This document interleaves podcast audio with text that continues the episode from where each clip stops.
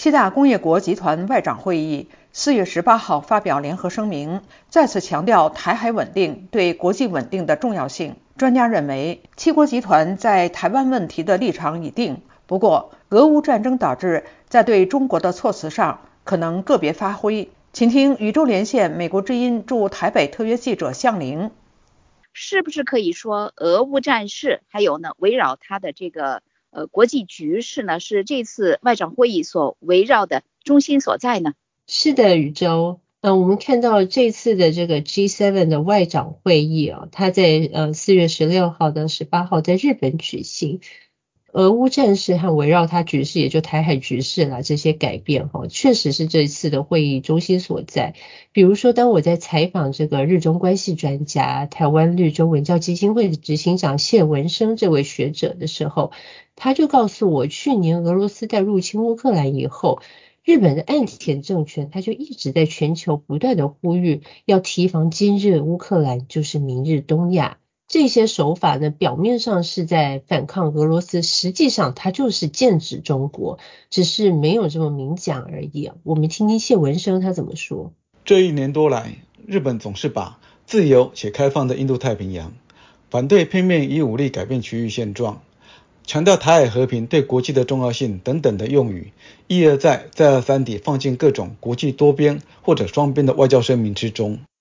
所以说呢，岸田政权他在这个台海问题上是没有任何可能会去跟中国妥协。就是说，像您呃台海这个问题上呢，其实是一点儿都不灰色啊，就是黑白分明。那么接下来我们就不得不说到这个法国总统马克龙有关台湾的言论呢，是引爆了各方的这个反应啊。那么七国外长集团他们有怎么样的看法呢？嗯，是的，宇宙。确实，这个马克龙他的这个言论，这个不只是在呃，就是国际上哈，台湾还有各国炸锅了。其实，在法国自己本身也对这个非常的不满。是法国自己的外交部长哈科隆纳，他在去参加这个 G7 外长会议开幕前，他就接受了日本放送协会 NHK 的访问。他呢说，法国认为不应该单方面改变现状，这个立场是没有改变。所以呢，这个华盛顿哈德逊研究所的研究员常伟贤他就说，其实大家不必太把马克龙的这之前对于台海的这个发言当真，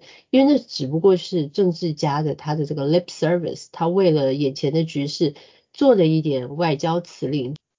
呃，台湾国际战略学会的执行长一位战略专家罗庆生博士他就说啊，具体来说呢，就是要达成一个共同谴责中国的一个联合声明。来扭转，比如说法国向逐渐倒向中国的一个趋势。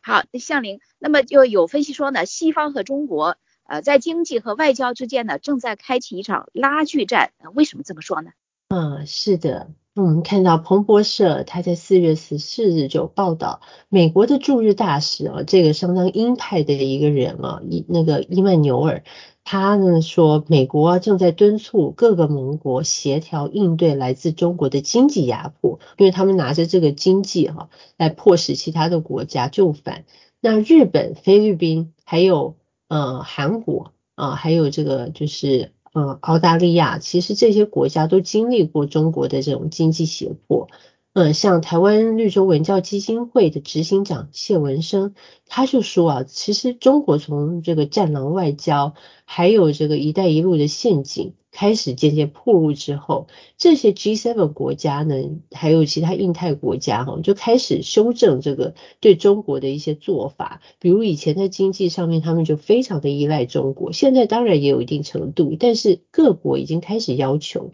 有一些条件，比如说在不退让主权和经济安全保障的前提下，才能跟中国继续在进行这个经济合作。谢谢向玲。感谢宇宙与台北特约记者向凌的连线对话。